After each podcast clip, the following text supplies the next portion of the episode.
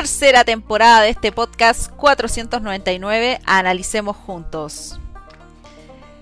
Hola a todos los que van a escuchar este nuevo episodio.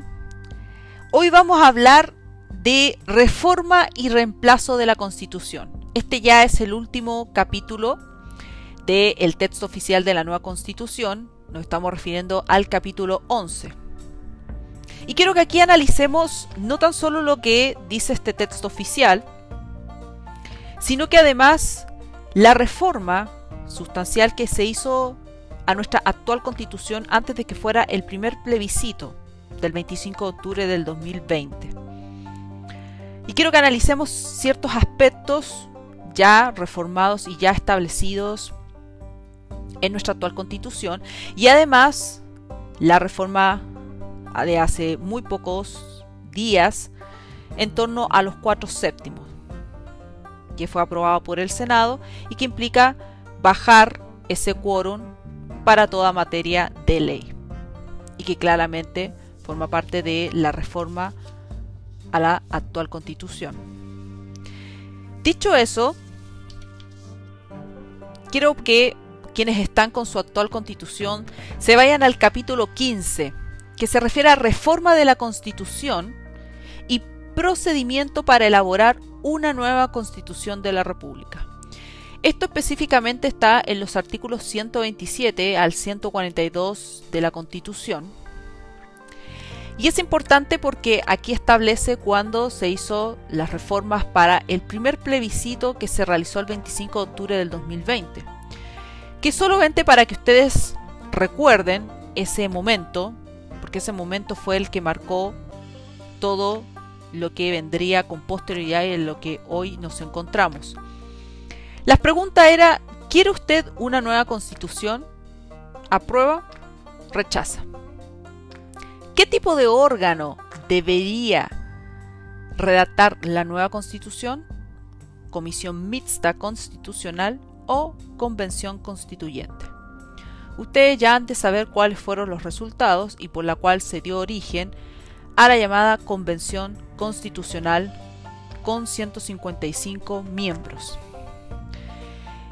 Cosa curiosa fue precisamente la representación que se tuvo en esta convención constitucional y principalmente por parlamentarios.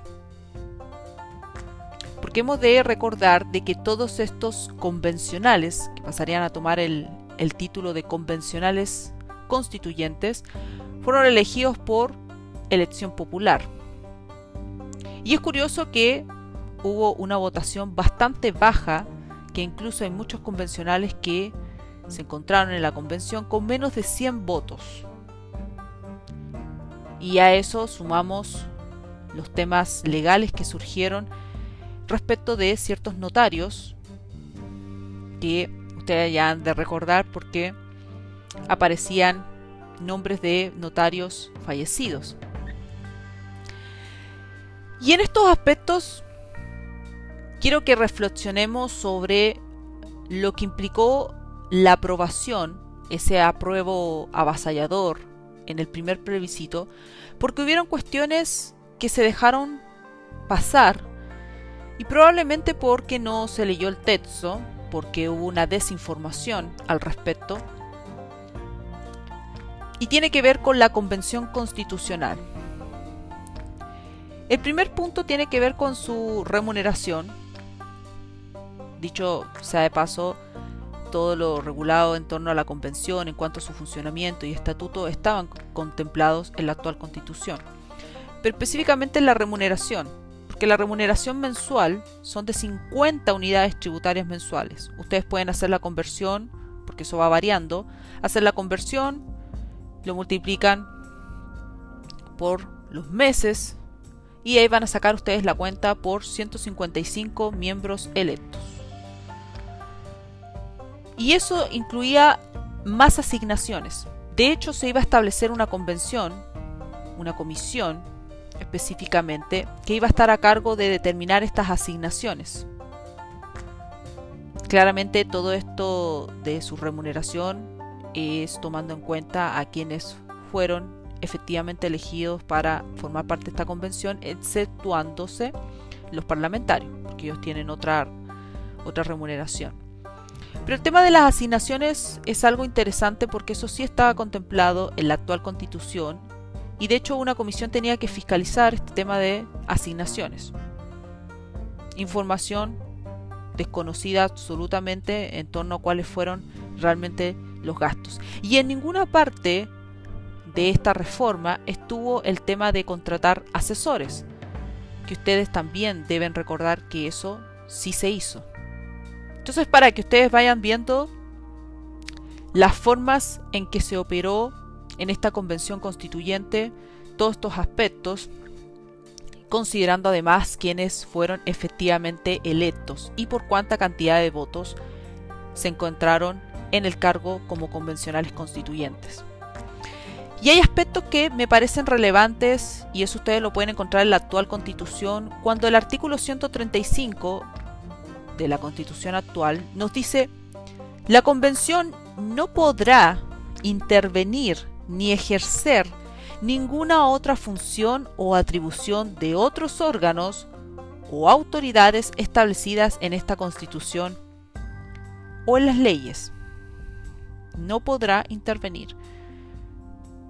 No nos olvidemos de todas y cada una de las entrevistas y declaraciones que hicieron muchos de los convencionales tomándose más allá atribuciones, más allá de lo que se ha establecido como convención constituyente.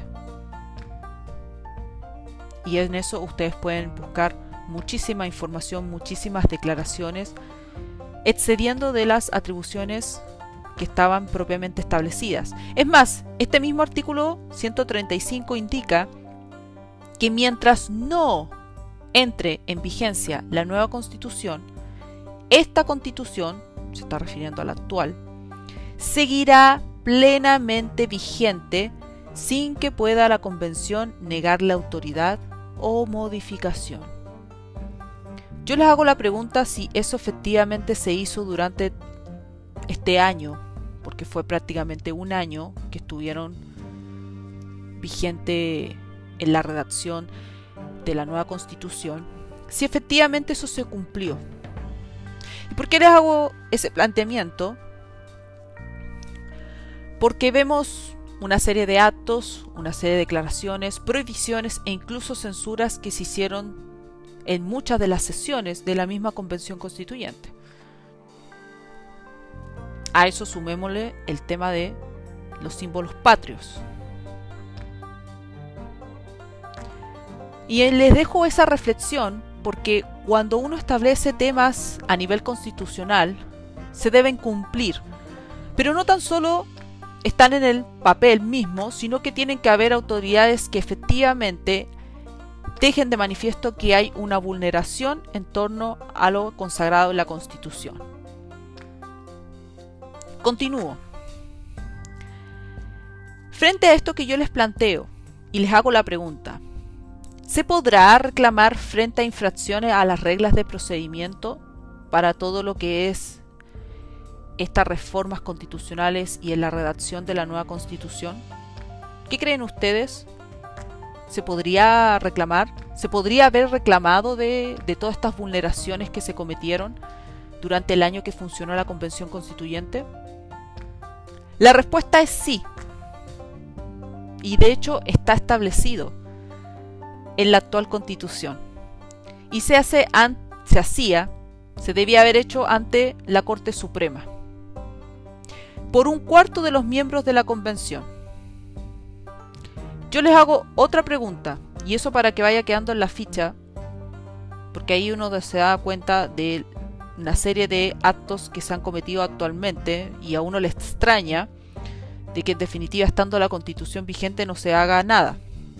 Yo les pregunto si eso realmente se hizo.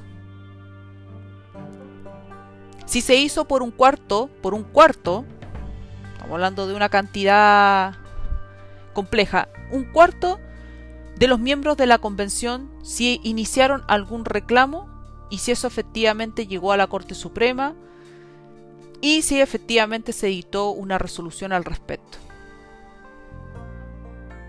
Pueden sacar sus propias conclusiones, estamos hablando de 155 convencionales.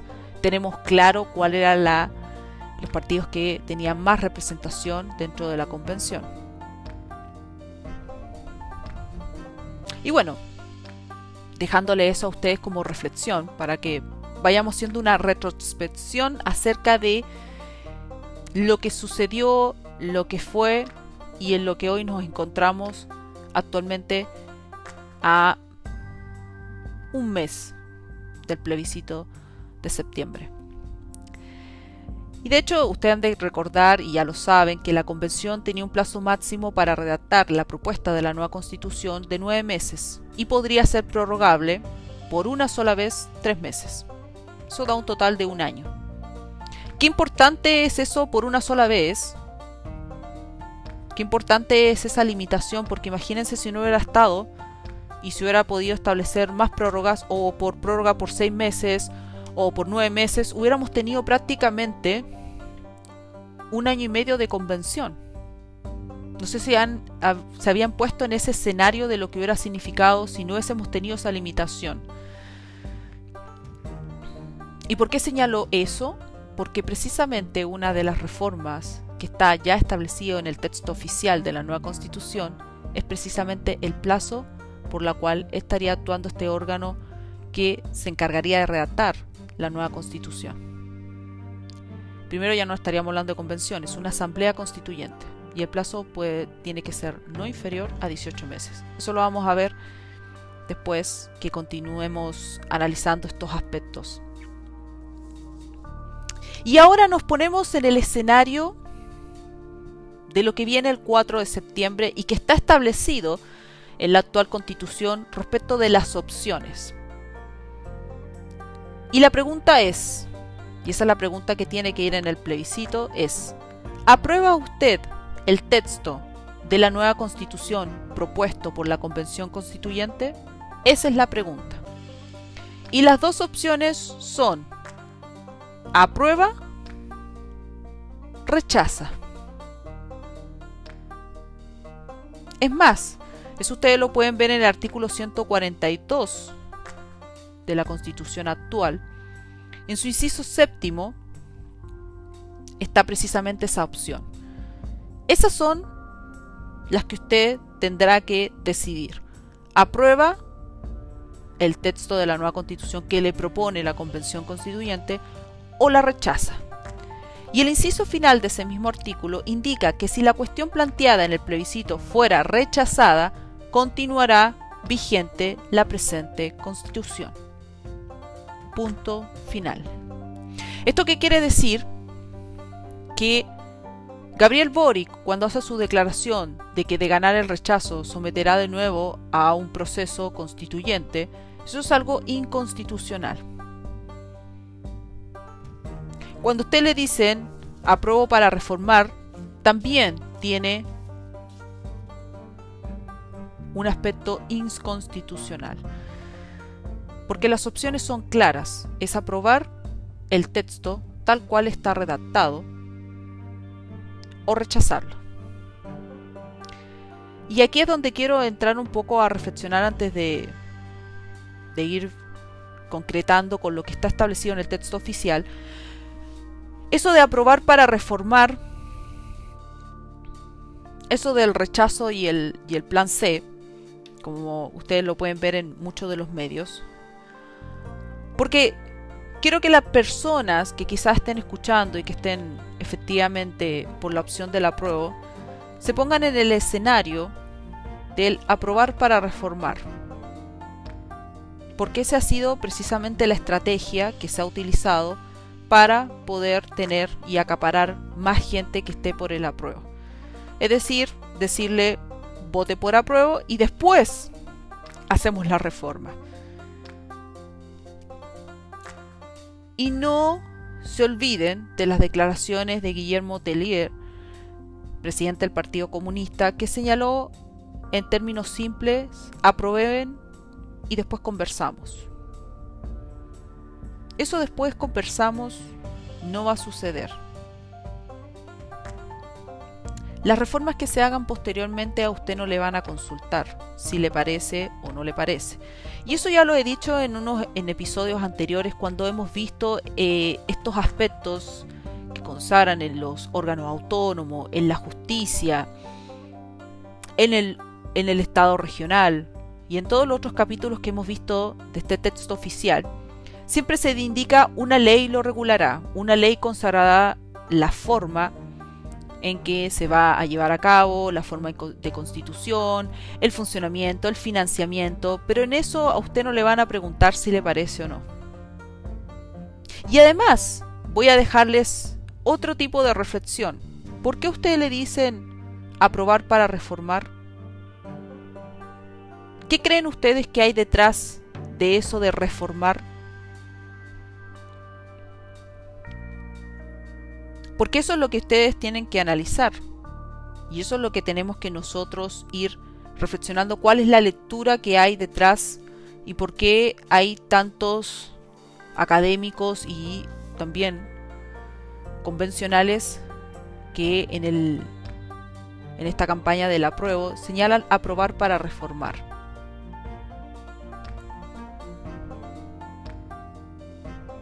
Porque cuando usted se va a poner en el, en el escenario de aprobar, usted no está aprobando solamente una parte del texto que le parece interesante o que usted está de acuerdo.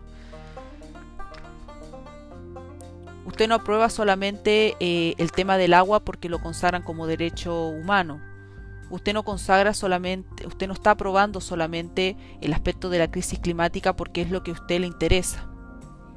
Usted está aprobando el texto en su totalidad con todo lo que implica, con los estados regionales, la plurinacionalidad, la división de la justicia, la desarticulación de las Fuerzas Armadas, fin de Carabineros de Chile. Usted está aprobando la ESI, la educación sexual integral desde la primera infancia. Si usted tiene hijos, hijos pequeños, o su hijo lo van a empezar a adoctrinar a su hijo lo van a empezar a involucrar en todos estos aspectos de el erradicar los estereotipos del género. Usted va a aprobar porque le van a dar una vivienda digna. Sin embargo, le van a quitar por el otro lado la posibilidad de tener su propiedad. Porque su derecho a la propiedad se va a ver efectivamente restringida,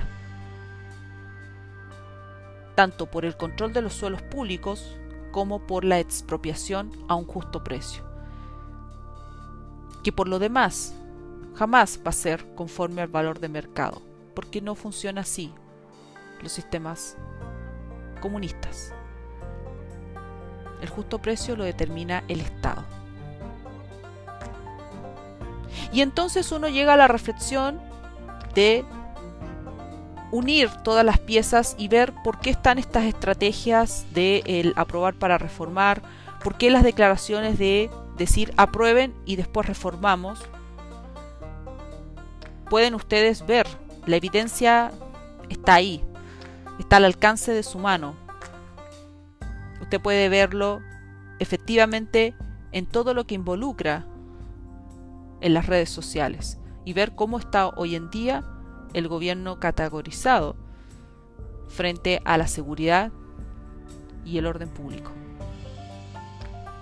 Frente al tema de pensiones, frente al tema de las ISAPRES, frente al tema de la inflación, el aumento de los salarios mínimos y las implicancias que ello tiene. Todo eso usted lo puede evidenciar. Y eso va a ser importante, porque la única oportunidad que usted tiene es este 4 de septiembre del 2022. Después no habrá más. Y espero que eso lo reflexione, lo recuerden todos aquellos que estén escuchando este podcast y que ayuden también a la reflexión a las demás personas. Dicho eso, uno de los aspectos que se reformó en nuestra actual constitución tiene que ver precisamente con el quórum para hacer reformas. Y eso ustedes saben que fue hace muy poco tiempo. y el Senado aprobó el de rebajar el quórum para las reformas constitucionales a cuatro séptimos. Por lo tanto, queda atrás los dos tercios, los tres quintos, que eran categorizados como quórums supramayoritarios. Y esta fue una iniciativa que se presentó por Jimena Rincón, Iván Flores, Pedro Araya, los cuatro séptimos. Con 41 votos a favor, 2 en contra y una abstención. Me voy a remitir a por qué los dos votos en contra. ¿Por qué creen ustedes que esas dos personas votaron en contra? Porque su intención no es reformar. Su intención es, es eliminar la actual constitución. Y el otro voto de abstención, que también se los voy a dejar a ustedes para reflexión, va precisamente por el tema de los quórum supermayoritarios para algunos proyectos de ley. Porque con los cuatro séptimos se va a hacer para todo proyecto de ley. Sea la materia que sea de ley, va a ser por el quórum de los cuatro séptimos. Lo dejo planteado para que reflexionemos porque el momento que se viene no es para dejarlo pasar, es un momento importante por ambas opciones. En una va a ser un estrago enorme. Pero van a haber situaciones tensas en el país. Y en lo que nos dice el texto oficial de la nueva constitución, precisamente están los cuatro séptimos ya establecidos en esta propuesta de la nueva constitución. Pero es interesante que el presidente o la presidenta de la República, y eso lo establece el artículo 384, deberá convocar a referéndum ratificatorio, esto es a plebiscito, tratándose de proyectos de reforma constitucional aprobados por el Congreso de Diputadas y Diputados y Cámaras de Regiones que alteren, anoten, sustancialmente el régimen político, el periodo presidencial, el diseño del Congreso de Diputadas y Diputados o Cámara de Regiones, la duración de sus integrantes, la forma del Estado regional, los principios, los derechos fundamentales, el capítulo de reforma y reemplazo de la Constitución. Hasta ahí parece no haber problema. El tema es el punto 2 de ese mismo artículo. Porque dice, si el proyecto de reforma constitucional es aprobado por los dos tercios de los diputados y diputados y representantes regionales en ejercicio, no va a ser necesario someterlo a referendo. Es decir, no va a ir a plebiscito. Díganme ustedes si no van a hacer todo lo habido por haber para cumplir con esos dos tercios y de esa manera no llegar a plebiscito popular.